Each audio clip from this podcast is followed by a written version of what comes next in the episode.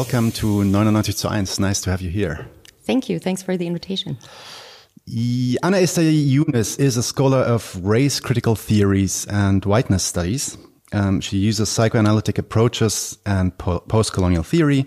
In 2016, she received a summa cum laude for her PhD thesis, Race, Colonialism, and the Figure of the Jew in New Germany from the Graduate Institute of Inter International Studies and Developments in Geneva, Switzerland. So that wasn't in Germany uh, in no, 2015. Definitely yeah, not. Exactly. thesis. yeah.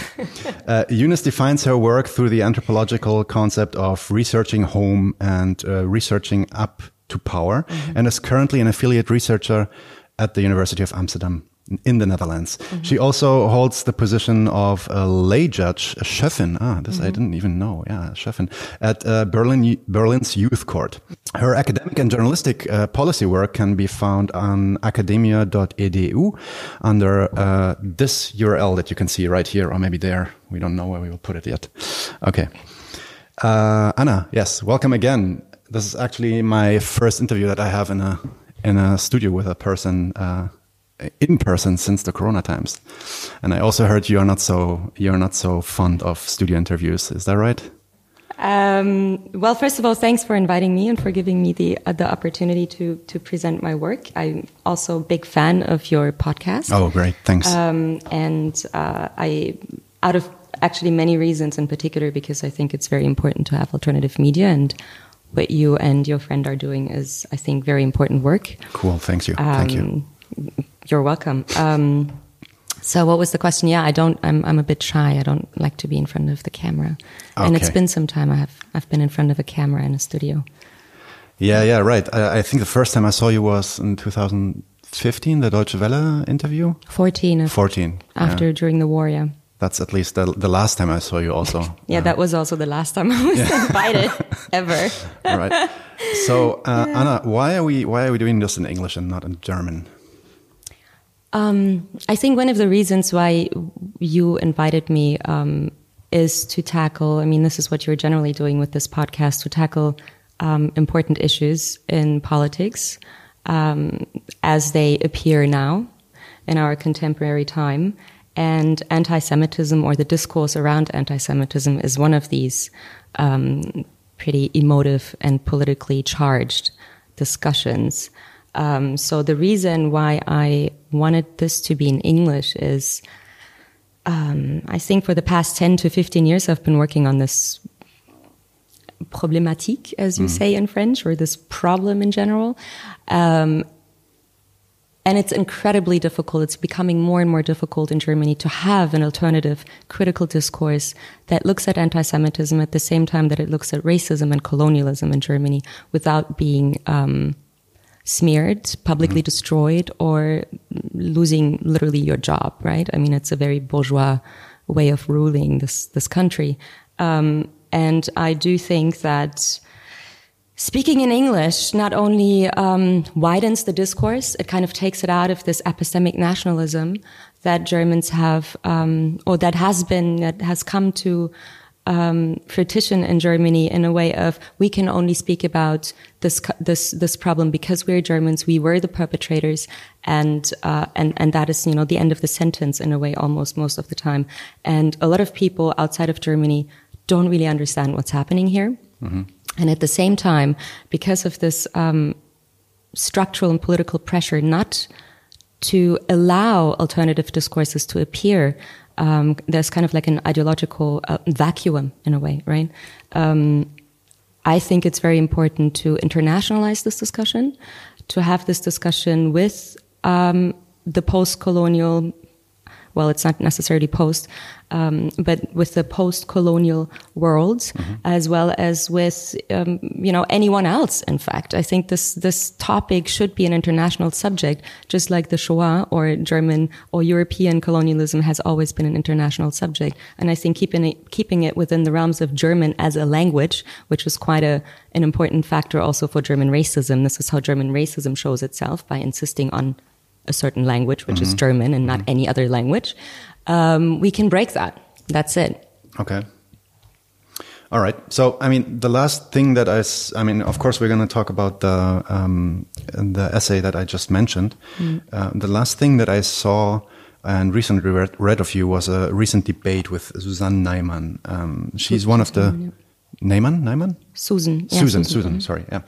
Um, and one of the signatories, she's one of the signatories of the Initiative GG 5.3. And you had like, can, can you first uh, explain to the audience what's, what is this Initiative GG 5.3? Can you just repeat that quick? I mean, it was an initiative by, um, I don't know exactly anymore how many signatories, so we need to look that up, but you can also find it online if you Google it, um, of important cultural institutions or heads thereof or uh, directors um, uh, that petitioned the Bundestag um, to rethink um, their BDS uh, motion this uh, or anti-BDS motion of the of the Bundestag of the German uh, government and parliament. In fact, um, yeah. So because people have understood, and I think one of the um, many uh, moments when that became clear was for Susan, it was Peter Schäfer's.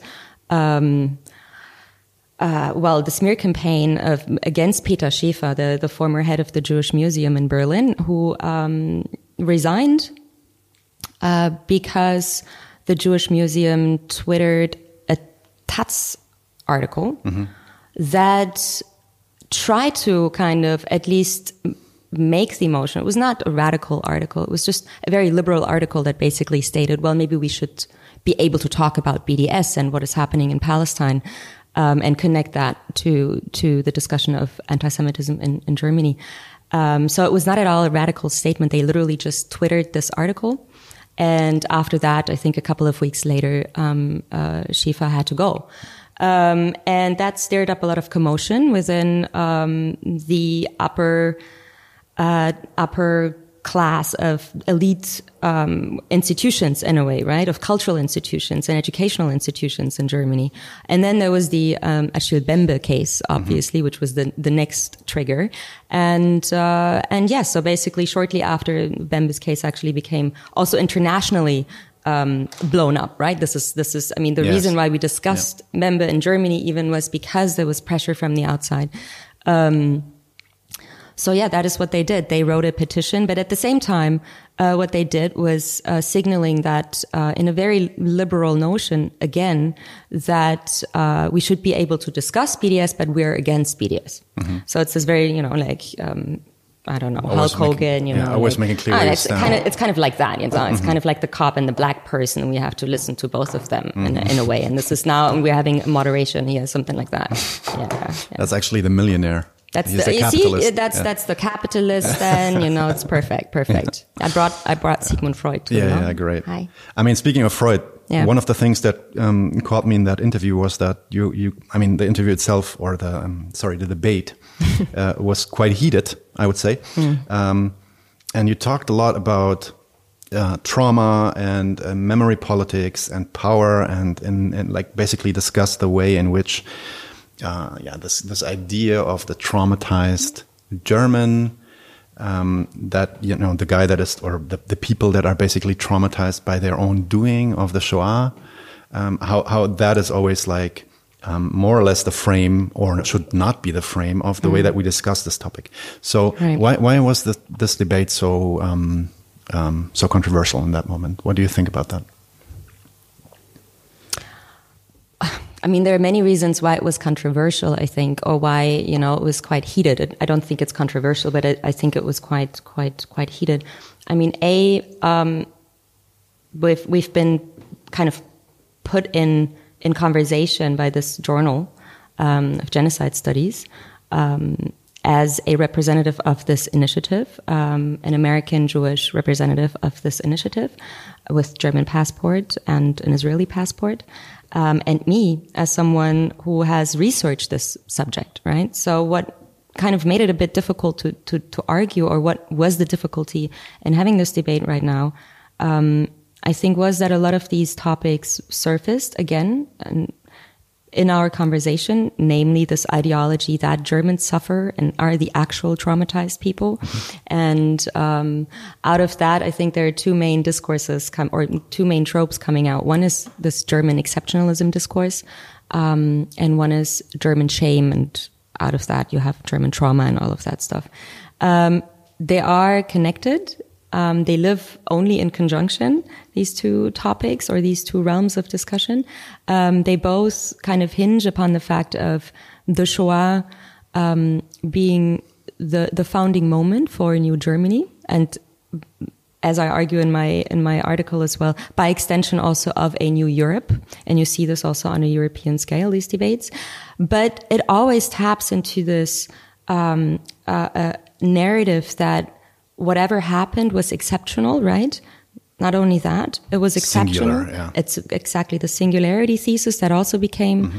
um, a, a, um, a, contented subject matter in this conversation in a way which kind of spirals into these debates of having a second um, historians dispute, for mm-hmm. instance, right? Mm-hmm. Um, so yeah, I think I'm, i got lost right now a little bit, but I think it's yeah, it hinges upon these two things, right? So German exceptionalism on the one hand, which kind of argues because Germany um, uh, committed the Shoah, um, there is a certain and because it hinges upon the fact that there is no comparable other atrocity um, that we can name, uh, we therefore, Germany therefore has to um, pay tribute to the past and undo whatever it has done, right? That is one argument. Um, and the other argument then is that of German shame, which is obviously tightly connected to that, which yeah, is sure. why they don't live um, independently from each other, but they sometimes appear as independent, right? Like the liberal notion would be like we are also full of shame, whereas I think a more uh, government notion would be like we have to bear the responsibility of the past and we're the only ones able to do that because we really looked at it and we're Germany. So once they were the the experts on anti-Semitism, and now they are they are the experts on anti-anti-Semitism, right? Right. right. So um, I think that was part of the contentious debate, and and um, I tried to argue against that. I guess. Yeah, I mean it's it's this quite perverse notion of the, the perpetrator of the crime, uh, at least in you know in in a, in a national sense being in the end the one that has the ultimate authority on the crime because he learned from his mistakes or she learned from his, from her mistakes and can now dictate what that discourse is to everybody else basically. Um, right. I, I, always i always found that so weird because normally you would not like you would never have this kind of um, approach when if you talk about other crimes for example. Just because someone killed someone this person does not automatically become an authority on murder let's say, and gets them to tell everybody else, uh, you know, how to not kill people. Well, there's a nice series which is called How to Get Away with Murder, which I actually quite like. Um, but, uh, um, but well, that's uh, my that's just my uh, two cents. No, you're right. But maybe I would also contest that. I think it's quite um, that is one of the reasons why I'm against this notion of German exceptionalism, because every nation state, it's inbuilt in nationalism that you have an exceptionalist clause mm-hmm. in there, right? Mm-hmm. Every nation has this original myth of uh, how it was, um, how it came into being, right? As opposed to any other people in the world. Um, but, um, I think what is quite fascinating about this discourse is that people have come to accept it on an international level, no matter no matter where you go right, right. today in it's the world. Even in the U.S., they say, "Oh, we like we should have, you know, we should have yeah. worked on slavery like the Germans worked exactly. on the Holocaust." Yeah, Susan like Neiman also wrote a book yeah. about it, for mm -hmm. instance, right? So it's not it's it it's there. There's an ideological narrative um, uh, that literally works through this notion that Germany has been redeemed, mm -hmm. right? So now we had. Um, we do know that Germany did not really undo many of the structures that came out of fascism, right? I mean, we had an entire generation sure, that was, yeah. um, um, you know, revolting against that, you know, kidnap people, etc. You know, um, so we do know that these structures have not been undone. But I think you've another podcast that I that I listened to, I think it was Sebastian Friedrich. Um, this notion of we have a politically PC or a political PC uh, public discourse right now. I think generally every political politically correctness. political Yep. correctness discourse. Yeah, sorry. Um, in in in the world, or not maybe not in the world, but maybe I mean I don't know in Europe definitely, and in the Western world. Um, and at the same time, we still have kind of you know the realpolitik, so the hardcore politics, are still defined by capital and and politics. Whereas on, on the other hand, in public discourse, uh, we we narrate emancipation, progress. We even speak about racism now in Germany, right? Um, so there is all of this, you know, symbolic talk in the public realm. Um, but at the same time, we kind of continue upon or with the same structures that have already facilitated colonialism, imperialism, genocide, and now facilitate apartheid and colonialism in the Middle East. And, and then you do write in this, uh, or you, no, sorry, you don't write. I read that you said in this debate that um, Germany today rather controls the narrative of trauma instead of being controlled by trauma, right? So Right. They, you kind of try to turn that concept around, where uh, Germans always point at, oh, we are so traumatized, and this is why we're doing what we're doing, and uh, actually bring some kind of agency into this um, from, yeah, basically from the German side. So what do you mean by that? Uh, it rather controls the narrative of trauma.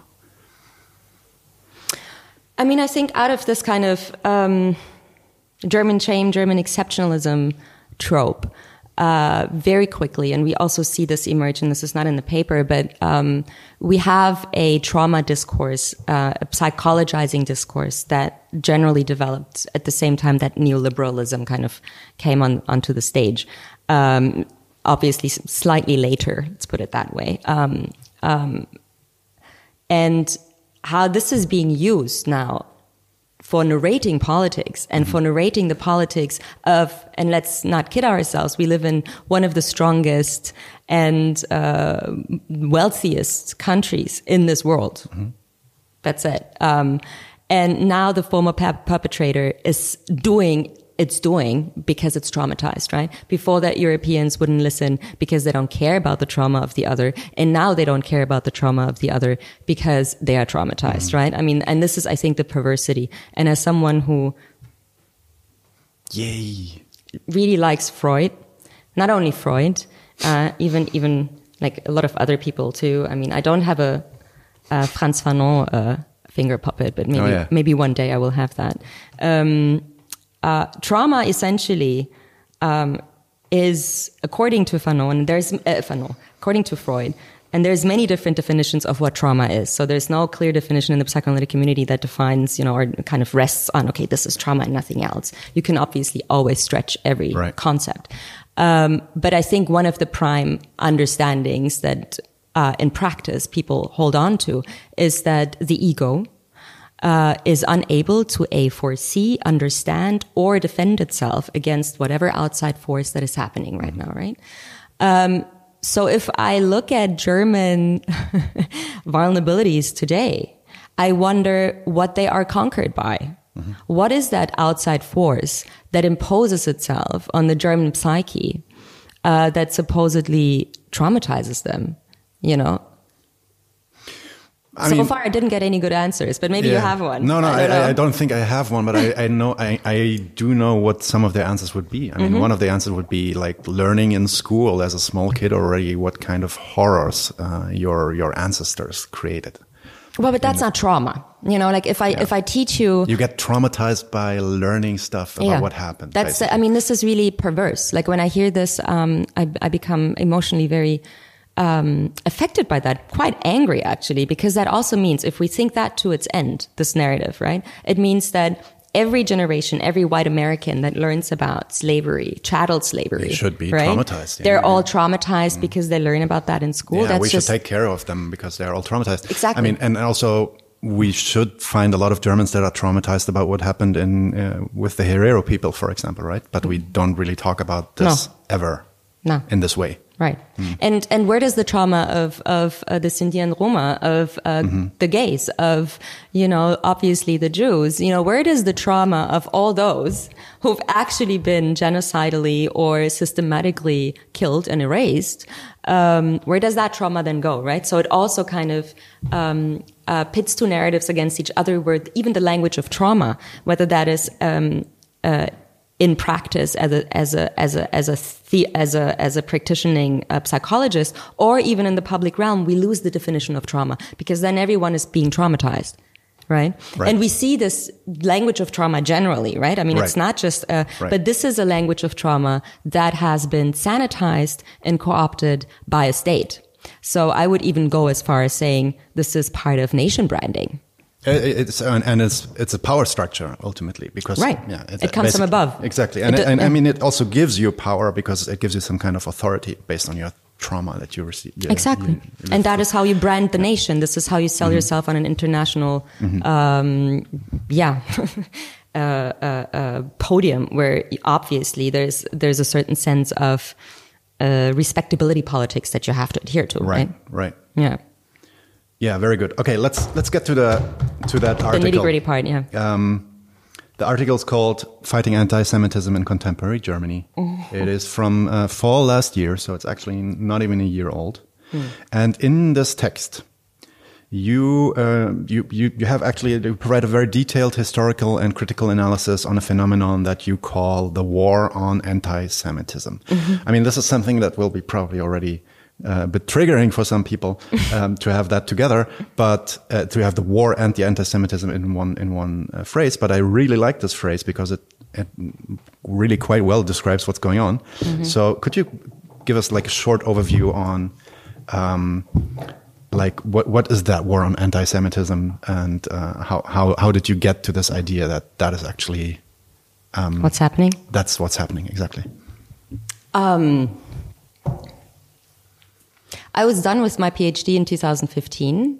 And I think a month before, or maybe two months or three months, I don't remember, very much at the very end, I read an article. It was a journalistic piece about the war on terror and the war on drugs. And um, it detailed, I don't, I can't find it anymore, unfortunately. Okay. Uh, but I was quite, um, I really liked reading it because it, uh, it detailed um, the historical convergences of these two um, colonial slash imperial um, structural um, uh, power wars of power, basically, right? Um, and then I realized, reading through it, that everything I've I've written until then, until 2015, is basically the same thing, just in one country. I mean, I just focused on on Germany, right? Um, and Germans have been talking about fighting anti-Semitism, der Kampf gegen den Antisemitismus, is kind of like a, it's like a mantra, right? It's like this mantra. Um, the guy's already in, on the couch. Um, that you know, like if if if if he would go into therapy right now, he would constantly talk about, but how can we how can we stop it? How can we talk? Uh, how can we talk some sense into all of these refugees and Arabs and Muslims and you know, in particular Palestinians, obviously that Yes. um, are somehow almost like the original instigator of, of this new type of anti-Semitism, right? Imported. Imported Yeah, anti-Semitism. exactly. And I was always struck, I mean, you grew up here too, you're also Palestinian. I was always struck by this um, very emotive, uh, these very emotive reactions that you would get as a young child, as a grown up, to, to, to issues around Palestine, right? There, there was, you could not even, whatever a rational debate means at the end of the day, it does not really exist, right? Or objective debates don't exist. But there is a slight difference, always a matter of degree, right? And the matter of degree around anti-Semitism in Palestine, there's no leeway. You know, Right. it's like immediate explosion. Right. You're immediately an anti-Semite, uh, and and there's immediately this feeling that you also get that someone is fighting you by all means possible. I mean, I literally had one of my co-students once tell me, she screamed at me, "I'm gonna go and join the the IDF." Uh, if necessary, and I'm going to defend this country, you know. So there's this white German lady who's anti-Deutsche at that time. I don't know if she still is, who's like literally telling me, who was trying to have an actual historical, political, factual conversation with her in front of everyone else. It was kind of like a zoo, like a show, Yeah. um, like like that. Actually, it was like a gladiator fight at, at university. Um, that she would basically go and kill me, right? And no one said anything, right? It was just like part of the conversation. It was part of the discussion. Mm-hmm. And this is how we grew up here, right? I mean, I don't know how. Yeah, yeah, no, no, no. I, I totally agree. Like, I, I, I mean, I didn't have that particular instance, but like, I remember very vividly. I mean, some experiences I already talked on this podcast about, but one thing that just popped to my head was that I was on holidays with my mom. My father was not even there. So um, the Palestinian side of the family was not with us. It was my mom, my sister, and me. And we were in some kind of, I think it was in Turkey or one of these hotels, a resort. and there was this German guy, and he was actually uh, with, with two kids. And I was playing with the kids, and they were actually always quite friendly to us. Um, and, and we had a lot of fun. And at some point, it comes out that I, well, my father's Palestinian, I'm Palestinian, and my mom, of course, also identifies, uh, or at least at least um, relates to this mm -hmm. issue a lot. Um, and uh, yeah, this guy starts fighting my mom on whether or not uh -huh. Palestine ever existed in the first place. And I, How old I just, were you? I was like eight or nine, right? So. and this guy like goes back to like 2000 years and then yeah. it was called judea it wasn't called yeah, palestine blah blah blah all of course completely like bullshit um, but yeah that really and and the viciousness and the aggression also mm. and especially because you didn't see that before like this guy was not an aggressive guy but mm -hmm. that that topic triggered him and he was immediately in fight mode yeah. Right. It's just the, the, the average dude or woman around the corner. It's not like yeah, yeah, yeah. It was not. This was not a political activist. I think even yeah. this guy was a bus driver or something. He was also not a police guy or someone in the army. It was just a normal guy. I mean, yeah, it was. Uh, and I think that is one of the reasons why I also wanted to write about it because that is one feature of German racism that is so often overlooked, right? We we we've pumped millions of euros and, and German marks back then into fighting um, right wing extremism, right? Mm. The neo Nazi, the figure of the neo Nazi, which still exists, by the way. Um, and it's kind of enjoying a new revival, obviously. Well, it's not new. They've always been there. But I think with the new liberalization of it, yes. there's a certain, you know, uh, moment here. Anyways, um, but it's just the everyday person around the corner, right? It could be your teacher, it could be your, your, your friend of a couple of years and you never talked about it, or the bus driver, or just the person lying on the beach right next to you, and they just explode immediately. And then once this, this, um, this research started in 2011 for me, um, for four years, I've been listening, or five years in total, I've been listening to the fight against anti-Semitism, the fight, the fight, the fight. I mean, so many times the language that is deployed in the seminars that I observed, as well as the policy papers, obviously, that are being published, and what um, our government or um, politicians are um, right now pushing as a new German agenda, um, is is a rhetoric of war, and again, fast forward to almost me finishing the PhD, I realized why am I calling this fighting anti-Semitism if everybody actually mm. talks about war? Because mm. it is war. And if we look at um, the conquest of the Middle East, you know, like, or, uh, and this is related to the conquest of the Middle East. I'm not just talking about, you know, Palestine right now, although this is not in the paper, but Orientalism has been a driving force way before 2000, way before, you know, we, we say the war on terror started, right? There's been considerable time, let's say 60 years at least, or 50 years, 70s, uh, where, uh, and the oil crisis, where the Middle East has been branded as a place of terror, of uh, unknowability, um, of danger, um, and it always also hinged on this, on this, on the political um, position of Israel, obviously. And Israeli position, uh, pol politicians um, knew how to use that trope, mm-hmm. obviously, mm-hmm. right? It's also no, no, rocket science. We all know that um, Israeli politicians have have pumped a lot of uh, uh, effort into reframing the colonization of Palestine as um, a matter of fighting for survival that is defensive and not aggressive. Yeah. And you even say that the war on terror like merged considerably with what you call the well, which this sorry, and you mm. even claim that the war on terror merged considerably with the war on anti-Semitism, right? So, right. Where, where did you see that, like, and how how are those related? They're not different things. I mean, race generally cannot be defined as something that has just one meaning, right? Whatever uh -huh. race is, actually. Um, what I observed, obviously, is that although I focused on the war on anti-Semitism and on this particular narrative against that is kind of mobilized against Muslims or Arabs or the, the Oriental, the Semite, I think in, in general, I should have called it, it's a war, it's a war on Semites, actually, that, mm-hmm. you know, but this is, um, yeah, this is, uh, this is not how it appears. It appears as a war on anti-Semitism, but it feels like it's a war against Semites, I would say. Um, so when I when I came into my field research and when I started reading all these policy documents, there was Iran everywhere, Hamas was everywhere, Ahmadinejad was everywhere, right? When he went to Columbia as well, and so right. this whole debate, and then Israel, and you see slowly but surely these discourses merging onto one figure, which is the Oriental or slash the Semite. We can, I guess, we can get to that why it's the Semite and not just the Oriental. Um, but uh, yeah, I think that's it. Mr. Salzborn, who's um, Professor Salzborn, who was one of our anti-Semitism, uh, anti-anti-Semitism. Sorry, that was a Freudian slip. Anti-anti-Semitism delegates uh, uh of Berlin. He's also a professor. Um, said, I think it was 2019.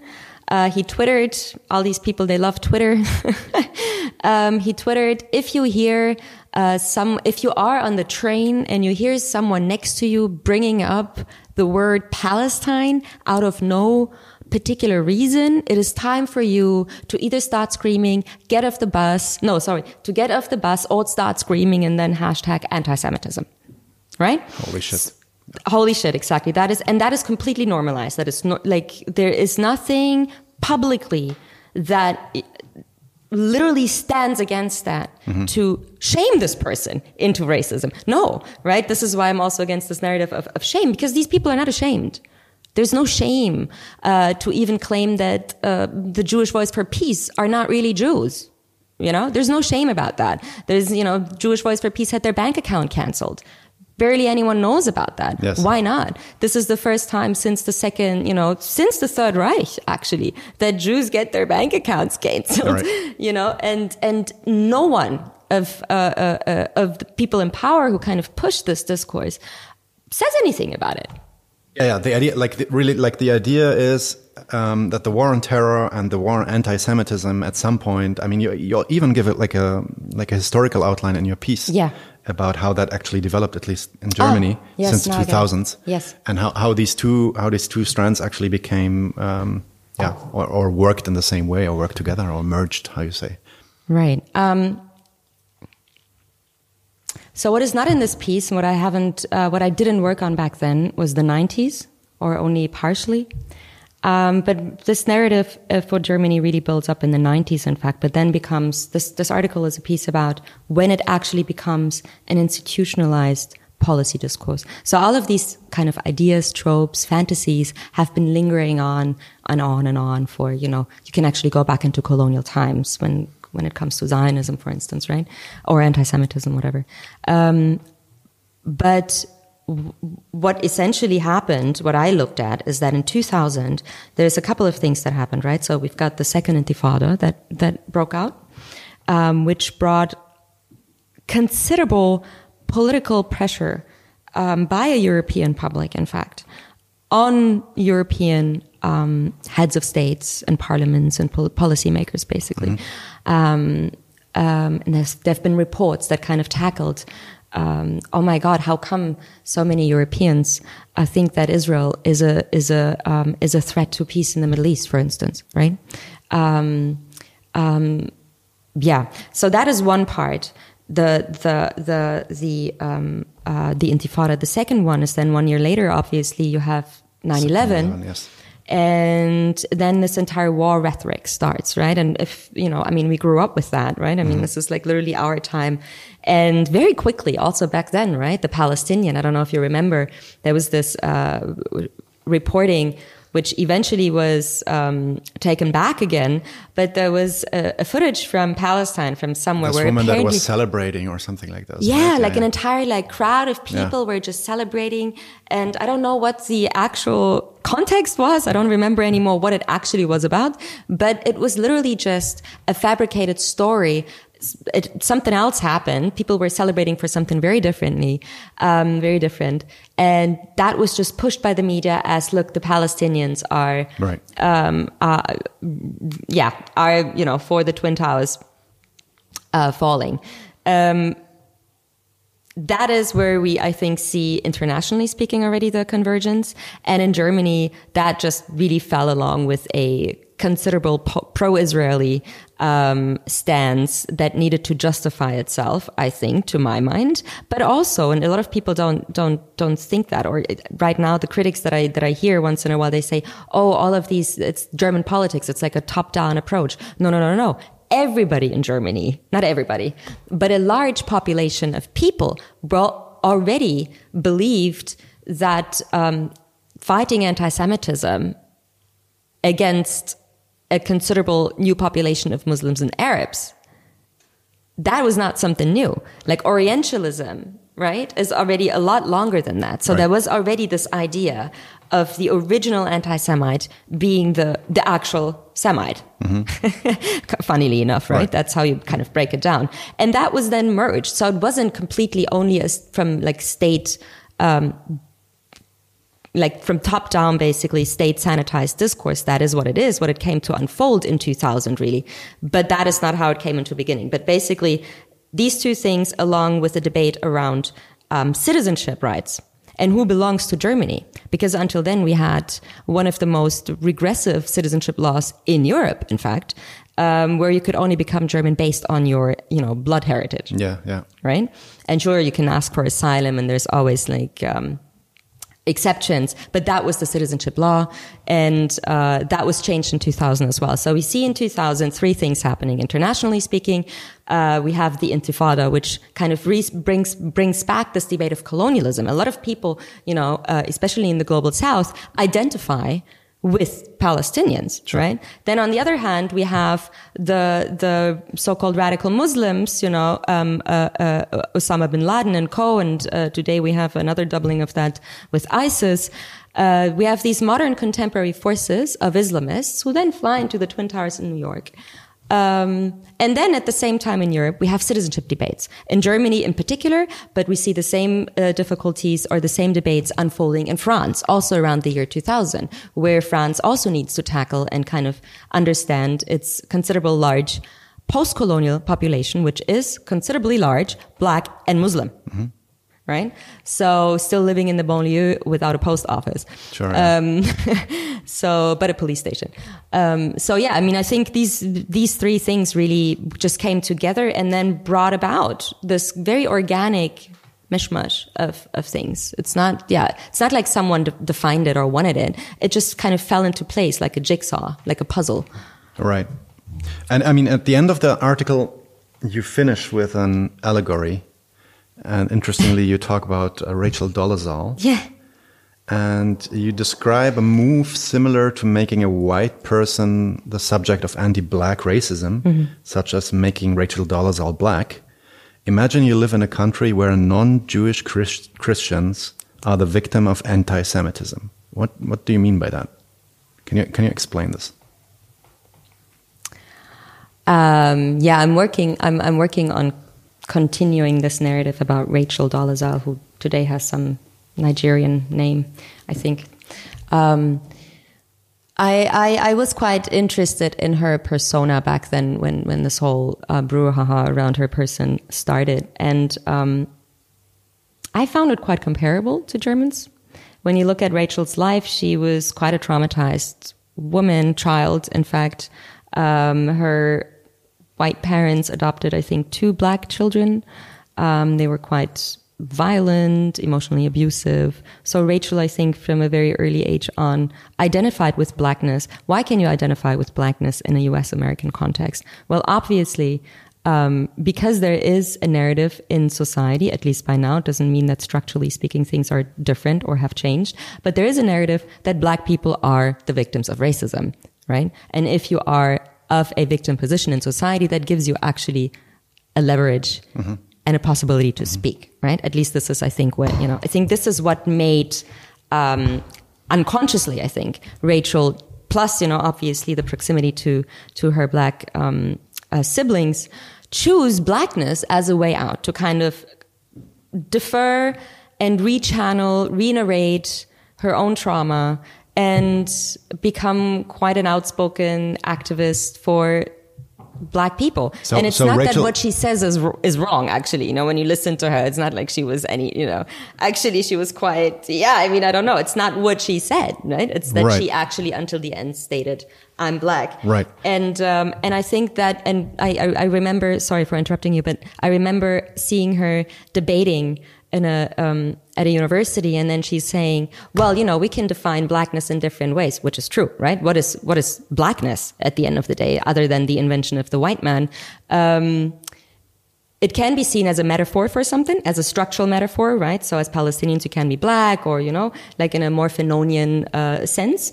Um, or it can actually tackle something uh, uh, philosophically, a, a strain of thought, right? Uh, black radical thinking, um, or you actually are black, right? Somatically Yes. speaking. All right. So she chose the easy way out in a way. She's like, you're black if you believe in Malcolm X. Right. And if you somehow argue that narrative, which he then did, right? And now we have new, new phenomena of that. This British guy who just transformed himself into a Korean. I forgot his name now. Um, Yeah, I also don't know his name. whatever their name. Sorry, I think their name. It's non-binary. Ah, sorry, yes, their yeah, name. their name. Um, and he also says, "Look, I'm Korean now. I look like a Korean now. I studied the language. I love Seoul and kimchi. I don't know. And now he's Korean. That's it." And I think the same narrative. What that is what I find quite interesting. This parasitic whiteness that Toni Morrison very well described. A lot of uh, black radical thinkers have described already. Um, is exactly what we're seeing for Germany right now. How? Like, wh- where? Where is the parallel? You're saying that Germans are acting, they they are cosplaying being Jews, or what? What are we? How is? What? Where is the comparison?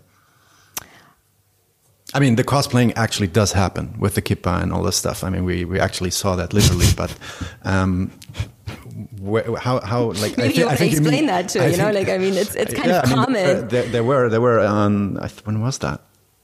I think in 2014 during the last well the biggest onslaught on Gaza. There were these guys that would go to demos, um, German guys, dedicatedly non-Jewish, but would wear the kippah as a sign of solidarity. Or I think it even happens after some kind of attacks in the streets of Berlin on some people that actually were not Jewish but dressed up as Jewish yeah. and um, yeah, then that became a whole thing, right? So, but I think that is not all that you're talking about, right? So you, you mean something else? I do mean that. I think Okay. we, we do we do see this also since the 2011, 12. That's a thing since the two 2010ers onwards in a way that it becomes a structural thing where you where we actually have entire. I think the first largest mass demonstration in Berlin. There he goes. You see, this is why Hulk Hulk couldn't. couldn't I knew he would come down. yeah. um, Yep, yep. Hug him. Yeah. There you go. Oh. Um, you you see Angela Merkel really uh, opening it up in front of the Brandenburger Gate, um, or like behind it, or like um, on the side of it, and everybody was interpellated to wear a kippah. This is 2012, Right. And uh, and at the same time, you had people with full, you know, riot gear, snipers, literally, like guarding that um, that demonstration, right? So you see a lot of power, and you know, the, the state has the prerogative to to to impose violence, right? Um, and that is used, right? So you see these snipers, and it's like the first time really that I saw as a you know German citizen such a public and open display of of Yeah. guys sitting on a on a car, you know. I mean, in Israel you see that, or in All the, the U.S., yes, you know, yes, the yes. RoboCops in the U.S. do that too. It's very threatening, but I wasn't used to that from a German public, right? And where you can see that, other than maybe, um, you know, the G20 uh, summit in Hamburg, which also restructured, I think, uh, or unstructured the radical left and completely surveilled it after that, but or before that even. Um, but especially around the subject, especially around this topic, there are people bringing up guns. You know, they become very, very violent. Yes. Um, so yeah. So we've we've been talking a lot about Oh no, I didn't. I didn't answer it. So why? I would actually go as far as saying that yes, it becomes very much a trope, like like Rachel Dolezal, um, because we do see Germans by now telling Jews, I mean, this is also a long story and happened a long time ago Yes. already, uh, that they're not real Jews or that they know better, right? So at Yes. the end of the day, you need to ask yourself, and there was a, there was even a demonstration in Neukölln where this, uh, also German lady who before that had tattoos of like Hindi tattoos and she had white dreads and all of that stuff. And then she started, you know, discovering her Jewishness. How does she discover her Jewishness? Jewishness has been kind of emptied from any kind of, let's say, theological definition even, or Orthodox definition, or um, anti-Zionist definition. Today, Jewishness is narrated for these white people as a Zionist It's a political. as a yes. political Yeah. as political Zionism. Right. Right. And then you see this lady who has a wig. She has like a curly wig Yeah, yeah. Crazy. that she puts on her head. A curly wig. I mean, how how? I mean, this is like More Rachel stereotypical. Dolezal exactly braiding her hair. Yeah, but That's Rachel exactly Dolezal was more like it, she. She even passed. I mean, Rachel with Rachel Dolezal, at least people were like, okay. I think many people actually believed she was part black. Yeah, of course. Yeah, And she also continued braiding Yeah, yeah, after exactly. that, after she lost all the jobs, because apparently she can, you know, she works quite well with black, with, uh, uh, uh, with an afro.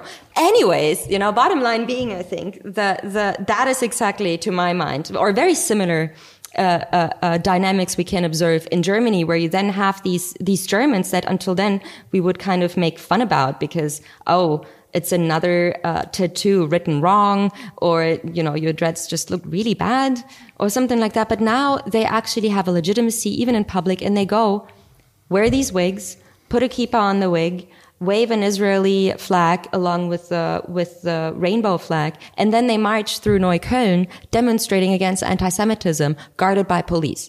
Right? So that is something where I'm like, okay, how come you speak for Jews right now? They're speaking for Jews. And she's actually also, and now I'm dropping the next bomb. I know this is not, uh, I'm going to have a lot of enemies after this, but she's converting. She's converting, uh, I think in 2017, this particular woman uh, started the conversion process at uh, a famous synagogue, you know, not Orthodox synagogue in, in Berlin. And now it gets even spookier, I think, when we look at a lot of institutions that deal with anti-Semitism, including the Jewish Museum or any other, you know, you gotta, you know, I don't know, you need to magnifying glass to find a Jew working there, you know? Okay, let's. You're, you're already starting this a bit. Let's talk a little bit about the the consequences of of this war on anti- anti-Semitism. So, um, I mean, what we see here in Germany, there is a short response that you give to um, Lentin's book, which is called "Why Race Matters," in a journal for ethnic and racial studies, and you write that. The same country that once prided itself with being experts in anti-Semitism is today the country that prides itself being experts in anti-anti-Semitism. Um, so because then you quote that we have like 14 federal state anti-Semitism delegates in, and we have 16 states, by the way. So, Yeah. um, it's almost done. uh, and there is like this anti-anti-Semitism delegate of the government, um, that is Dr. Felix Klein, special representative of the Foreign Ministry of Anti-Semitism and Jewish Organizations, and you also say that. Um, you, and this is also something that you um, look at uh, your your piece here is how how this kind of anti anti Semitism and the war on anti anti Semitism has become uh, institutionalized and, and, and crazy institutionalized also. So what what does all this then mean for someone like you who's actually researching on the ground, um, who's trying to um, I yeah, actually go into into into this discourse and also challenge some of the discourses there. So. Uh, um, how, how do you how do you experience like I would be interested in you just explaining a little bit from your personal perspective how Yeah. you personally have experienced all these developments and this institutional institutionalization of uh, the war on, of anti against anti-Semitism. I mean, I think the first thing that I would like to say about that is it started well before the BDS hysteria that people would be disinvited. When would you when would you locate the BDS hysteria? When when did that start? 2015 or? in Germany? Yeah. I mean, it actually, I mean, you could see, you could see it already in, in certain public debates and stuff since 2012, 13. Mm-hmm. Okay. I think that's when, when, when we see more and more.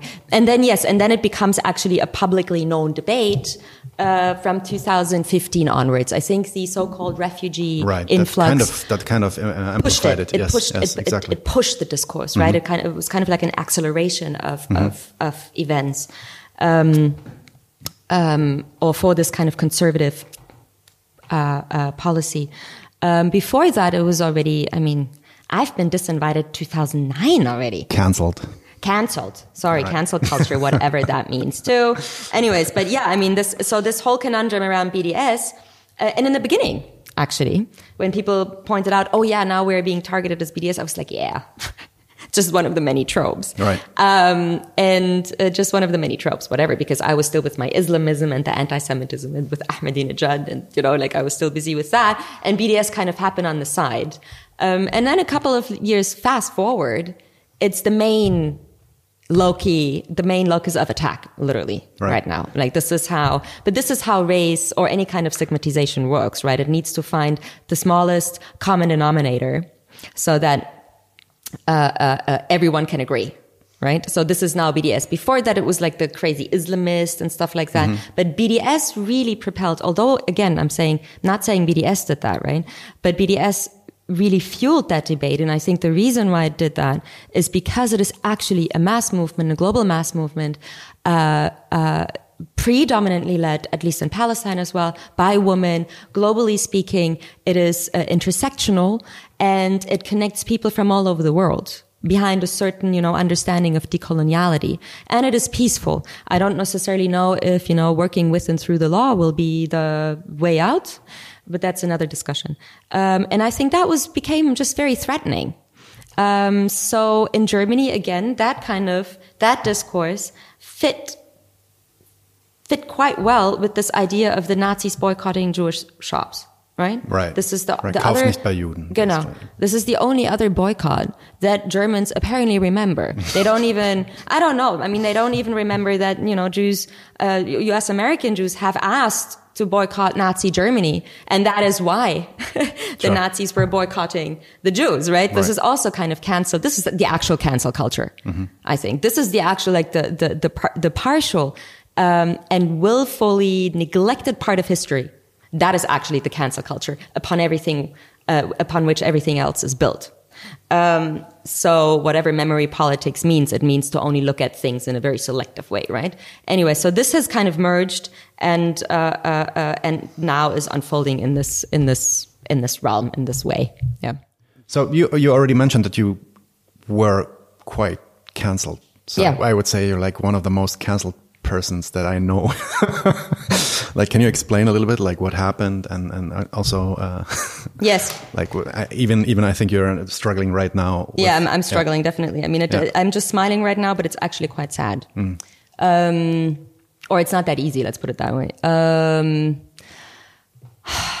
yeah, I mean, you're not. Look, I mean, you, you. I'm not getting jobs anymore in this country.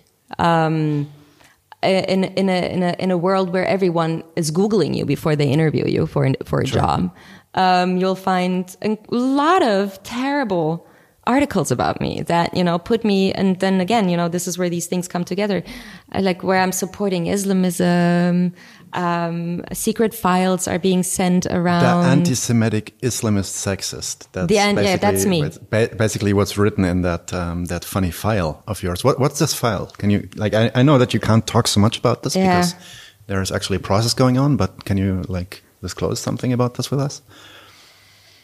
Um, I mean, like let's let's let's stick with the first the question before that first. I think um, in the beginning it was just very very German public shaming, um, and kind of behind closed doors on on email list servers, people would like tear me apart or what I wrote um, um, journalistically, basically. And then you would be disinvited again or canceled uh, for the class on post colonial feminism, for instance, you know, because apparently I'm propagating um, that Israel, I'm apparently saying that Israel is um, poisoning the wells in Gaza, something like that. I don't know. Like Never- literally, not metaphorically. Like Yeah, Okay. I don't know how they meant it because I never wrote that. Yeah. you know. But when I, I can only guess. You know, like you, you, like people then forwarded me these email discussions on a listserv on an of an left wing organization. Right? No one talks to you. Yeah. No one is asking you, and that's that is very very um, uh, kind of symptomatic of what is happening today. Right? It's very it's very Kafkaesque. Very, very Kafkaesque. It's kind of like, you know, Kafka who writes, you know, like, okay, and then one morning they're just coming and picking him up and he doesn't know what, what he did. It's exactly like that. No one discusses with you. Uh, no one tells you. They're all just debating amongst each other how anti-Semitic Anna Esther Younes And you're learning this by leaks, basically. And I'm learning it by leaks, and no one, I'm calling it ghosting by now. Um, uh, uh, uh, no one confronts you with it. Um, and and then you're just I, I actually filed a lawsuit against this against this institution um, and wanted my 300 euros back which i also got back actually because they didn't want to go to court Right. right they didn't want to go to labor court um, with that because obviously it's a bit embarrassing to kind of tell a judge um, well you know this lady is um, bringing up um, anti-semitic stereotypes from the middle ages um, when you know you actually read the article that I that I wrote, and every like I don't know how many footnotes there are on, on each page, right? This is how neurotic you become at the Yeah, end of of, the day Yeah, you to kind of, and you back. only, exactly, Yeah, and you don't even cite Palestinians. The only time when I cited Palestinians, I was still quite young, was the critique of the PA. Uh, that's when I quoted Palestinian sources, you know, so it's completely ridiculous. So I just, I was really looking forward to this, um, uh, court case play out, but then they were just like, okay, yeah, we, we paid the 300 euros by. And that is 2009 or 2010, one of the two. And um, and uh, yeah, I mean, this is this is something. Oh no, it wasn't 2009. It was 2010, I think. Yeah. Um, but these are the things that already happened before. What else happens? I mean, there's this file that I that I just talked about, which recently was also leaked. I mean, two years ago by now, almost um, was also leaked to me. Um, that literally takes my scholarship out of context. And I think this is also something that we see structurally speaking. Um, they take your words, whatever you say, whatever you write, out of context. They say things like, you know, when you, when you, in one interview, I said, you know, like international, international, uh, uh, dispossession, uh, rape, um, expropriation, and uh, and expulsion. Uh, everything that happened and, and, still happens in Palestine in 1948 um, until today actually is, according to international law, understood as a crime against humanity or as crimes against humanity. This is it's written in international law, right? What do they make out of it? Oh, Mrs. Younes says uh, uh, Israel is um, uh, Israel's uh, establishment is was a crime against humanity, right? So now imagine this being posted over and over course. again, like So let me let me get this straight. They they take mm-hmm. like they take like quotes, single quotes from your texts, then they put their own comments on top and say how they interpret this basically and mm-hmm. make a file out of this and this file then gets sent around to different institutions telling them if you want to invite Anna Esther Younes, be aware that she is that, right? This is how this works. That is how it works. But it's not just me, right? I mean, people like we, we see this kind of, it's a very concerted strategy of, again, um, it's very Orwellian, very George Orwell. You say one thing and then we turn it around, give it a different meaning, and then you actually become the Islamist, right? For Right. instance. Right. So I wrote about the women's movement in Hamas in 2010. I was published 2010. I don't even remember anymore what I wrote, to be honest. But I do remember what I wrote about. and I'm definitely, I'm religiously quite unmusical. I'm definitely not, you know, someone who would um, uh, support or even justify a uh, religious, uh, uh, uh, authoritarian almost, you know, kind of rulership. Um, but yet I asked a very post-colonial feminist question, how come political Islam ever since the post-colonial time in the 60s and 70s has mobilized the majority of women, whereas any other, you know, left-wing organization wasn't able to do that. That was the whole article. Out of that, they're making, I'm a supporter of Hamas Okay. and I'm a supporter of sexism. Right. And now, and this is again where we see these tropes coming together. People take you out of context, not just me, everyone. This is how it happens. Out of context, they focus on one thing with which they stigmatize you. And then this war actually happens on social media. It happens on the internet. That's it. In the comments of this video afterwards, I guess. And in the comments of this video, exactly. You're taken Cheers. down. Here's, Cheers. To, here's to being cancelled. There you go. She's being cancelled. um, uh, is is is is yeah? It's it's this this this other domain. You know, like it's not our material reality here. It is this material reality that structures and forms people today, which is the internet, and it is very vicious because no matter where I apply in Germany, I'm sure people Google you, and the internet doesn't forget, Right. right? And all of these articles are legitimate.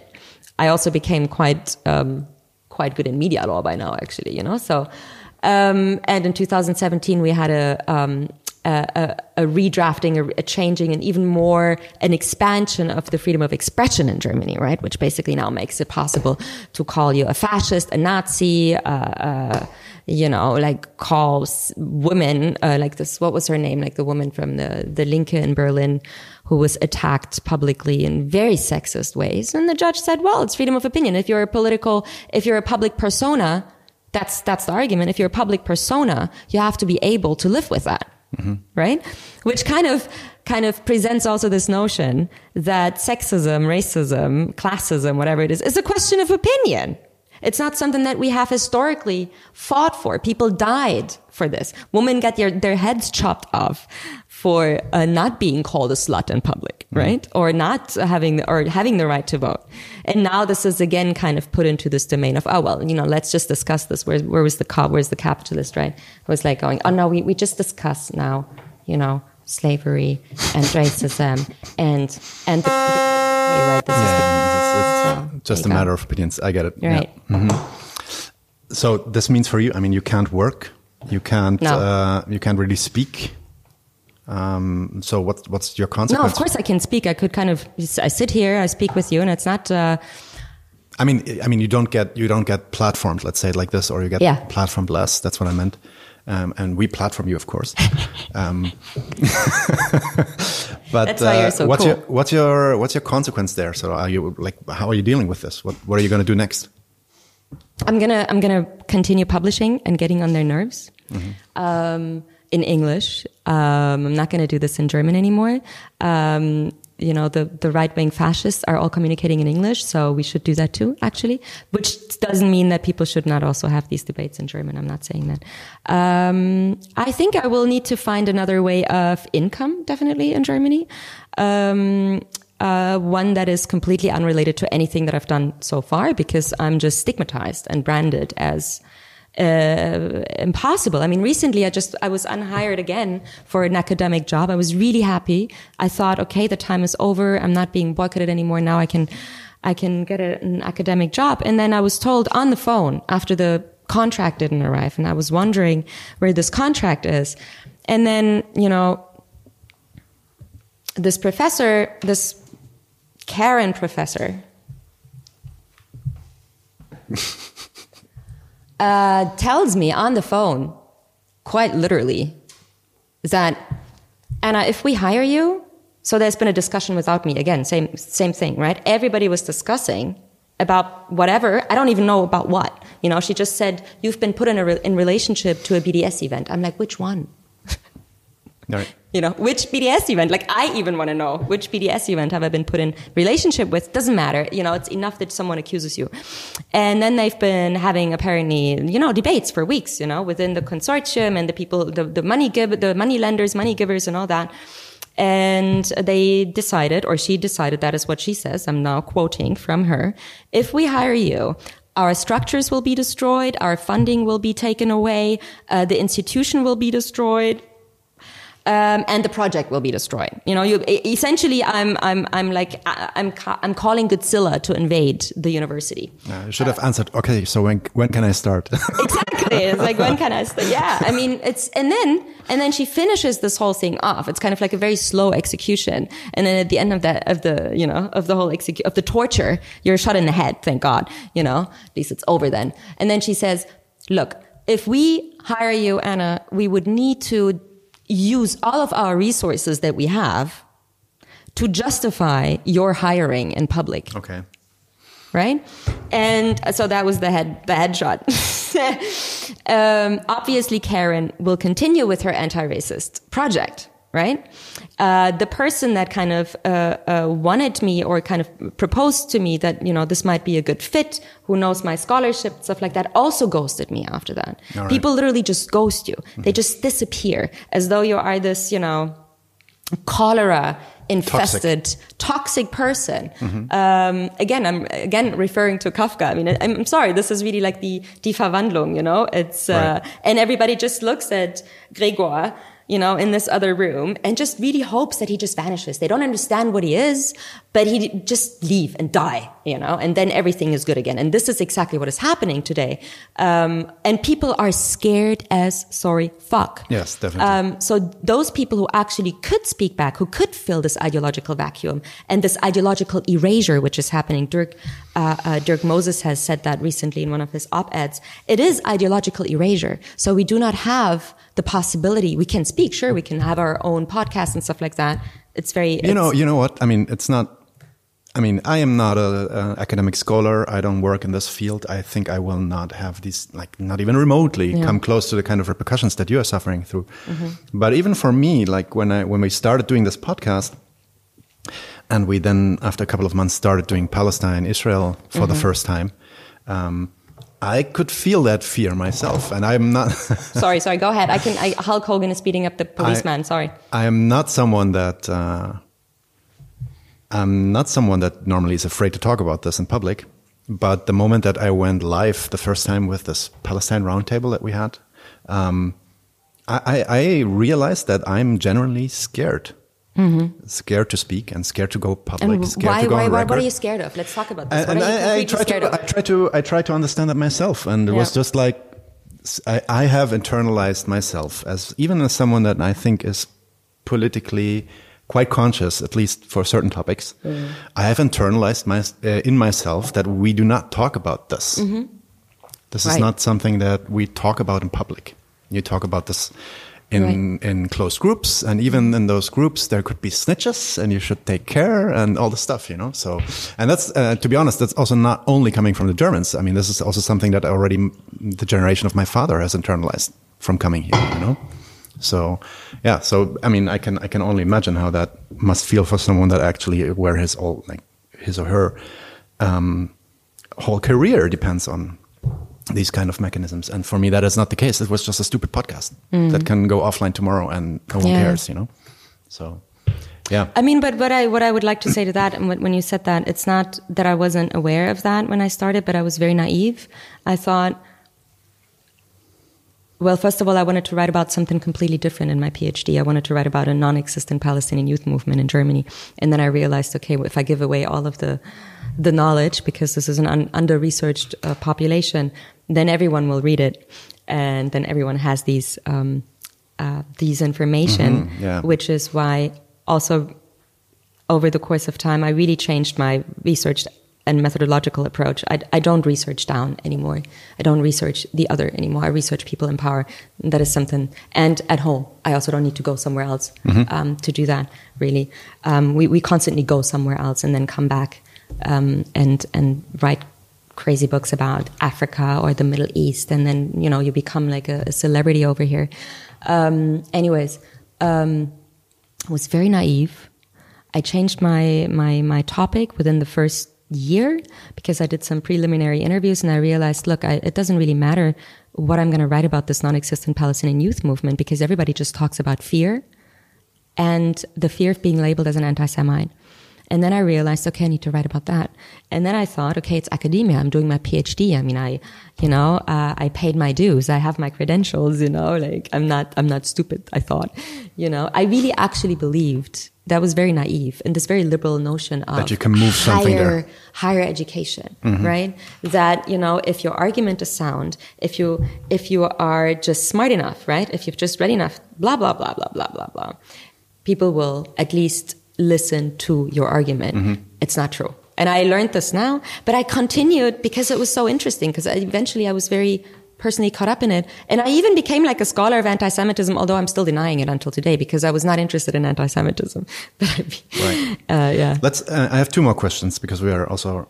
Um, But what do you do with that, that, that fear then? So, so you still do, I mean, let's, let's, let's talk about this a little more because I, I mean, I'm interested in that because a lot of people do say, I'm losing my job, I have a family, and that's all legit, obviously, right? But what else? What else is there to, to fear, right? For me, it's uh, for me it's mostly the family part. Mm. There's also a consideration of employers, Mm-hmm. definitely, because I'm working as a wage laborer, and they Google you too. Yeah. Um, Yeah. And how do you overcome this? You know, at some point with the podcast, at some point I just said that um, solidarity or bust, because there were also certain. I mean, this is also something that is very personal to me, and I think this is, um, and I just from a very idealistic perspective, I think this is how the left should um, act. So I kind of felt it to be my uh, obligation, but I can totally understand like for example if someone like you would not speak about these topics um, because they are afraid to lose i mean you, you you're kind of the proof that they will actually maybe have their whole career destroyed right just by talking about that Right, but I think um, that's true. But I think the contradictions in the system.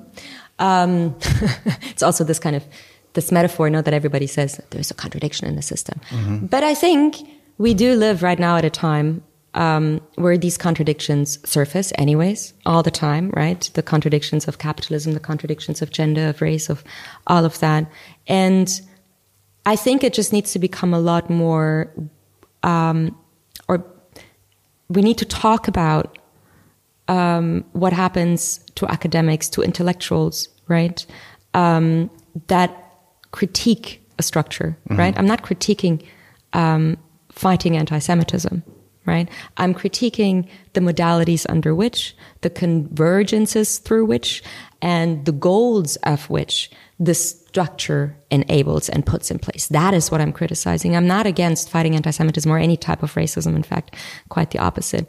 But if people like that, and I'm, again, I'm not the only one, um, are shunned, right?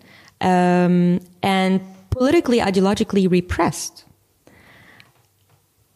then I don't know what higher education is Right. anymore, right? Yeah. Why do we go to university then? I mean, then I can just, you know, quite literally go to university, give you a couple of thousands of years, please give me my degree, and then whatever. I mean, partially this is happening, right, in privatized state education uh, or as university education, but it just I mean, it destroys us. It destroys scholarship. It just destroys science, right? And pe- that people are not um, scared of that. And especially, I mean, whether we see this with the with the um, uh, uh, debates around the virus right now, or uh, debates around um, uh, uh, uh, climate change, right? I mean, we we do see since Donald Trump, it became quite clear that scientists are one of the many opinions right? And I say, and we need to tackle that. We need more people to talk, to speak out, to talk about that. Um, I mean, or else we just, you know, destroy academia. That's too. I mean, that's a possibility too, you know, or destroy our intellectual. yeah i don't know i mean maybe maybe that also shows the the um, the borders of and the, that liberal notion of academia and the idea that you have in a capitalist system and a capitalist state an academia that is really independent of ideological and political reproduction in the system is from from speaking as a marxist i think is not realistic and thereby you will always have academia kind of reinforcing these kind of notions that um, hold up these power structures and i think with palestine it's just the most obvious because it's also to be honest just very sloppy it's so uh, so out in the open, right? And so hysteric. Yeah, it's Yeah. hysterical. Yeah, Definitely, exactly. it's hysterical. And you're right. I mean, the bourgeois function of academia is quite quite obvious. Yeah, I mean, That's, uh, just uh, just putting the, putting that little bit out there. I mean, it's part of the the ideological superstructure, they would say, right? Yep. Um, and uh, there is a reason why why at least Marx analyzed it like this. But let's talk a little bit about one thing, Mm-hmm. um, and then we can maybe uh, close this. We've been talking a lot about anti-Semitism. Yeah. What and, and but especially about fighting anti-Semitism and the structures that follow, and and the, And the how it's used against the minorities. Yeah. Right. But what about the real anti-Semitism? Like, is this something? Um, what, what, like, how should we actually approach this then? Because it is, in fact, I mean, even if we don't look at the minorities he- that, that are coming here and we refute the fact that Yeah. this is some somehow imported as a problem, there still is a, an anti-Semitic problem in this country. Big time, definitely. I mean, I think um, people who can put um, curly wigs on, on their heads and not find that weird and speak for, for Jews or Israelis is um, that is deeply anti-Semitic or philo-Semitic, whatever you want to call it, I guess. Um, um, I think what, what appeared to me after a couple of years and even, even more now is that I learned a lot about a discourse that literally inverts um, the logic of anti-racism um, and projects the actual problem or the culprit kind of issue onto those who don't profit from the structure. In this case, um, Palestinians and Arabs and Muslims and, and refugees. And at the, but then what does what does happen to to the Jewish subject, right? What does hap- what happens actually? So essentially, what it does, it uses anti-Semitism to um, define who, who belongs to Germany and who's not, right? This isn't the expulsion of the other through you're the racist, you're the sexist, you can't live in Europe, right?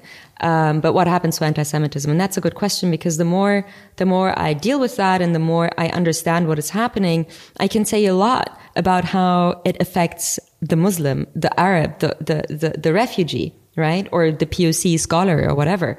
Um, but the definition of anti-Semitism, is vanishing more and more. It actually doesn't have that much to do with that anymore, right? The no, conversation and it's also we don't know what anti-Semitism is anymore. Mm-hmm. Really, I mean, we uh, like so. On the one hand, right now, I mean, me at least, I think I'm understanding anti-Muslim racism better and better and better through this research. But then again, I'm looking at actual anti-Semitism, and we don't know. You know, we can say general statements. It's you know hatred against Jews, qua Jews. You know, so what does that mean, right? What does that mean today? Because that is being used for a Zionist, political Zionist agenda. So what actually, what I do observe is if people like the Jewish Voice for Peace, uh, uh, uh, anyways, it's not really Jewish Voice for Peace, but the German version of it, um, are not real Jews anymore, according to also one of the anti, anti-Semitism Yes. delegates of Baden-Württemberg, in fact. Um, uh, then which Jew is actually a Jew? Right? And that's the German, um, that is generally a German obsession. Even in the seminars that I observed, the majority of their neurotic hang up was to figure out what Jewishness is. And the thing that freaked them out the most in, in, in terms of symbolisms is an Orthodox Jew, really. Um, and I think there's now a lot to be said about Orthodox Judaism and um, liberalism, liberal Judaism, assimilation, the Haskalah, right? All these debates um, that happen in the past, which now are not apparently important anymore. But those Jews, the Orthodox ones, the anti-Zionist Jews, right, the queer Jews, whatever, you know, everyone kind of who kind of folds into our fold. They're just as ideologically erased as this guy that told you on the beach at the age of nine years that Palestine doesn't exist right? So that's the only thing that I can see, really, what happens with anti Semitism, right? I mean, we have been ideologically erased already. Right now, what is happening with anti Semitism is that on, it's this double move, right? It kind of co-optates, it co-opts this, this, uh, the history, white genocide and colonialism, and then kind of renames it and uses it against a minority population inside of Europe whilst at the same time, nothing about anti-Semitism really changed. Yep, word. And what? And it's not only that it didn't change, in fact, but it did change. But we're not talking about it, right? So this kind of hollowing out of Jewish identity or what Judaism means, you know, um, that's a discussion that Jews need to have, right? But this hollowing out through a political Zionist idea that is being taken up by a European, not taken up, actually, white Christians invented Zionism. Um, but uh, it was not Jews. but uh, uh, you know that they actually weaponize that also against Jews now. This is this is really the it's dangerous. It's really dangerous. And when I then go to demonstrations, for instance, and then someone says, "Oh, there's the Zionist press there. We need to run away," you know, like or I don't know, beat them up or something like that, right? Um, that is exactly where you see these tropes coming together, namely um, Zionism, although it was historically a European Christian Protestant invention, um, now again the double, the Marxist double, um, it had its own materialized version of it through Israel, political political Zionism, and all that. Now becomes a political force that apparently only Jews do. Right. So when you Google the other day, two weeks ago, for instance. I tried to Google how many Zionists there actually are in the Western world, particularly in the US. Uh, apparently, I heard a notion of like 140 million or something like All that. Right. 140 million Zionists or people who do believe in political Zionism. And, you know, that's a lot more than there are Jews, mm-hmm. obviously, right? Mm-hmm. A lot more. So who are these people? So I was, you know, trying to Google it. Everything I could find. And I was literally, at the end of the day, I was literally typing it in as a question, you know, like really Google like. And uh, they only gave me information on Jews on American Judaism and the relationship to Zionism. Everything I could find was about Jews or Israelis, obviously, right? But I don't want to know what Jews think or what Israelis think because bottom line being, this is a very small population and Jews have never had the chance or the possibility to actually rule right? Israel is something else right now. But since when does the white man in Europe care about what Jews think? You know, that's just like, I mean, unless you are an anti Semite and you think they're controlling yeah, yeah, sure, politics. Sure, sure. So you don't see this anymore, right? So this is, and this is the convergence of Judaism with Zionism. So in the end, what I find very difficult, like, or dangerous next to the hollowing out of Jewish identity, and we don't really know what, you know, or white people know better what a real Jew is than, than Jews, uh, we do see this convergence between Judaism and Zionism. Ella Shohat has written about that already before, which is dangerous because actually the majority of people who are Zionists are Christian fundamentalists. Right. Okay. That, that's that, you know? And yep. all of these anti Semitism delegates are all very good Protestants, most of them. Even Katharina von Schnurbein on the EU level, oh my God, I'm going to have so much problems after this. But everybody is a convinced Protestant, and we need to say it. We need to say this, you know? That is yeah, the we responsibility. Ain't got, we, ain't got, we, ain't got, so many Jews in those. In those um, no, and that is exactly the responsibility that we have. Actually, that's the actual responsibility we have mm-hmm. that we talk about that, you know, this hollowing out, this parasitic taking over of Jewish identity, of like the, it becomes a commodified form, you know, just like black scholars have written about blackness already as a, you know, blackness as a thing. That's it. Yeah. Now let's do a short outlook. So, oh. how is this going to develop? I mean, Omar Barghouti uh, said recently, and uh, yeah, the uh, founder of, of the BDS movement, um, said that, for example, that re the recent backlash against Palestinian human rights activism that we especially saw in May during the latest um, onslaught uh, in, in, in Palestine. Mm. Uh, that that the, the way that media is reacting to this hysterically and um, basically escalating also its uh, yeah, its aggression against these kind of mm. activists is a sign that we are winning. So it's a sign, just like in South Africa, that the resistance is becoming stronger and uh, the future looks better. We're getting there, uh, and they're just it's, it's basically the last um, the last striking out yeah. uh, before the fall. What like how do you feel about that? Do you think so too? Uh, no, I, um, I, I, I, truly appreciate Omar's um, in, intellectual um, mind and um, and also as a person. Um, and I think it's very important to say these things, to to stay hopeful, especially um, in his position as someone who's representing a, a movement in a way to the outside. And he's an incredible public speaker, right? And uh, he, he, cannot uh, go to the US uh, anymore, right? He's got a, he's banned. Mm-hmm. Um, so it is important to keep up hope. I'm very bad at that. I'm more of a pessimist, pessimist. maybe. Yeah, me too. Um, and also because I don't just see it as the single issue thing. I think that is that is important. Like if you're an activist or um, uh, which I think I am too in a, in a different way. Um, you, you, need to give people hope and you need to have the single issue narrative, right? Palestine, Palestine, Palestine.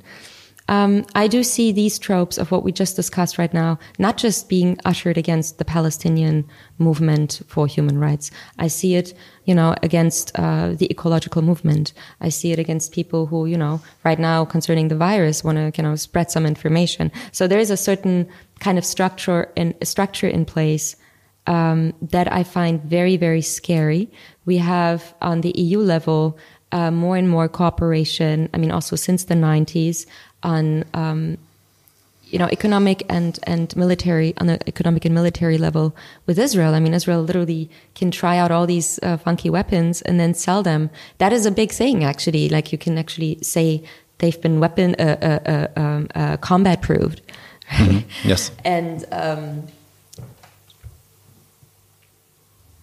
the convergences that we see happening right? On the one hand we have all these you know black lives matter and pro-palestine demos now at least recently um, which is wonderful to see that the street is revolting in a way or like showing itself. On the other hand everybody's scared. And we can look at it from two perspectives. Social movement theory true there's more and more people mobilizing. There's more and more debates. There's more, you know. But as an anti-capitalist, predominantly and primarily, um, uh, who owns the means of production? Who who is the capital? Right. That that's it. Who actually owns uh, the media? Right? This is why mm-hmm. what you're doing is really important, and we need a lot more of that. Uh, who owns politics? Who owns the media? Who owns all of these structures that essentially define and determine if you can, as a movement, bring about change? And I don't know, last time I was in Palestine, I, I, mean, I always come back completely depressed. I don't know how you, you no, feel. No, I'm, I'm yes. completely depressed. And um, because it just gets worse and worse and worse. And this network of, of everyday apartheid and colonialism becomes more and more enshrined, also in the psyche of the people, right? There's, a, there's something, this is really important, you know?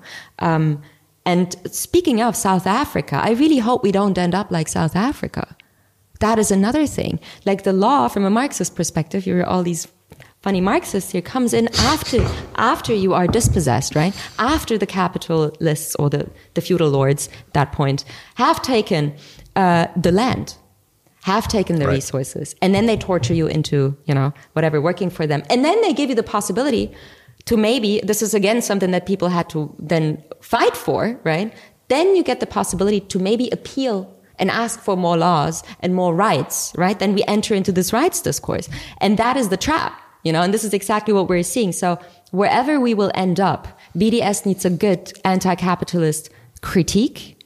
We cannot just speak about the law and some, you know, international or human rights law or international humanitarian law, both. Uh, that's all legit and fine. But we also need to talk about is the restructuring of resources of land because otherwise we end up like Namibia and we end up like South Africa. And then, you know, Steve Biko would kind of turn around in his, in his grave when he wrote, I write what I like. Sure. Sure. you know? I mean, that, yeah, ultimately, yeah, ultimately it's come, it comes down to understanding Palestine in a greater context mm -hmm. of, uh, yeah, it's not an isolated case. Yeah. It, and thereby cannot be solved isolatedly. You might, get something like in South Africa, which is like a, a at least a formal and a representative uh, change in the sense of we're mm. not calling our system apartheid anymore. Mm -hmm. But you're not actually changing the, uh, the, the relations of production there much. Mm -hmm. I mean, formally, yes, the yep. law is different, um, yep. but uh, the relations of production are pretty much yep. the same. -hmm. Um, exactly. And if you don't touch this, And there's also there's also another question which bears is how much how much can you actually change the relations of production, let's say in South Africa, without also changing them somehow in a global way, right? And that's also where my pessimism comes in most of the time. Yeah, so I share that definitely. Right. I am not so enthusiastic because of um, the obvious uh, growth of popular movements. Um, Why because not? ul- because ultimately, I mean, it, it does grow, and that gives me a good feeling and makes me feel warm inside many times to see many people support us. But ultimately, what we need to figure out is how we um, how we overcome these things, and we won't do this just by protesting. Right, We- and like uh, we we talked about this demonstration, the queer, the pride, um, uh, uh, just that happened. What not this weekend, the weekend before that, right? And I think what I found quite fascinating walking there, and not only that, everybody was very much pro Palestine and pro Black Lives Matter, which is the first time that I've ever seen anything like that. Mm-hmm. Especially like I almost started crying again. Um, yeah, and that matters. I mean, and it's that not that it- matters it does- and that matters yeah, and yeah. everybody's beautiful was great you know like it was just but then you know like the, the police literally ushered us through the street i mean you could literally turn around at some point you know we rested you know drank a little bit and then all of a sudden we found ourselves at the end of the demonstration and the cops were already there like so and then the next day the next couple of days after that right all the backlash. all the backlash. And what do you see? I mean, people literally were snatched out from that demo Right. um, by cops. The people responsible for the microphone informed us about that, but didn't give us any, any background as to why these what what is going on. Right. So it just, I mean, it was very surreal in many ways. I think. Uh, and then the next day, you have all this this media backlash that says, you know, there was a lot of hostility towards the media which kind of puts the queer pride, the queer international uh, of color decolonial pride, um, into the same uh, into the same corner, like Corona Yeah, deniers. quer, querdenken, basically. Yeah, exactly. They- Like Corona deniers yeah, and fascists. Lügen, as if they said Lügenpresse or something like that. Exactly, as Yeah. though they said that. And Yeah. you know, these things, like people said, you know, the Zionist press is here and la la la la la, you know, which was not the smartest thing to do, as I said already before, because that, again, no one understands white people as the Zionist press, right? Right. Um, or white Christian Protestants, but, but Jews. So yeah, I don't, I, I, uh, yeah, I mean, I'm, I'm shocked. I don't know how people can just twist and turn an entire beautiful queer pride to the extent where we are literally like the, the, the Corona deniers. Yeah. And on that sour note, Yeah. Anna, Yes. thanks a lot for a very interesting talk. Yes. For being here. And uh, yeah, let's see how cancelled we get. Yes, very, very afterwards. cancelled after this. And uh, we will talk to you soon for sure. Thank you for inviting me and please donate to this wonderful podcast. Yes, please. Thank you guys. Auf Wiedersehen, Leute. Wir sehen uns bald. Leute, wir brauchen eure Hilfe. Und zwar als allererstes, folgt uns bitte überall, wo ihr uns folgen könnt. Wir sind auf YouTube, auf Facebook, auf Twitter. Wir sind jetzt mittlerweile auch auf Twitch. Gebt uns Instagram. Dort, äh, Instagram sowieso, genau. Gebt uns dort einen Follow. Äh, like dieses Video bitte. Überhaupt jedes Video, das ihr euch anschaut, bitte liken. Warum nicht? Ist doch einfach nur ein Klick da. Damit helft ihr uns ungemein. Wenn ihr uns abonniert auf YouTube, klickt auch die Glocke, dann werdet ihr immer informiert, wenn wir live gehen. Dann könnt ihr dazukommen. Äh, je mehr Leute live mit uns unterwegs sind, desto äh, besser sind dann auch die Views und desto besser ist das für den Algorithmus. Wir haben außerdem ein Patreon-Konto. Genau. Patreon.com slash 99 zu 1. Wenn ihr so richtig dabei sein wollt, äh, könnt ihr euch Membership-Level aussuchen. Wir haben drei verschiedene Stufen. Es gibt dann solche Sachen wie zum Beispiel diese neuen Nachspielepisoden, wo wir jetzt die erste gemacht haben. Und äh, ihr habt auch Zugang zu unserer Discord-Community. Weiters haben wir einen paypal.me slash 99 zu 1 Link. Falls ihr denkt, naja, sind schon schnaffte Typen, aber mehr als einmal will ich nicht zahlen, dann könnt ihr uns da auch ein bisschen Geld schicken. Wir haben tatsächlich inzwischen relativ signifikante laufende Kosten, weil wir einen hohen Qualitätsanspruch haben. Insofern, wir sind wirklich auf eure Unterstützung angewiesen an der Stelle.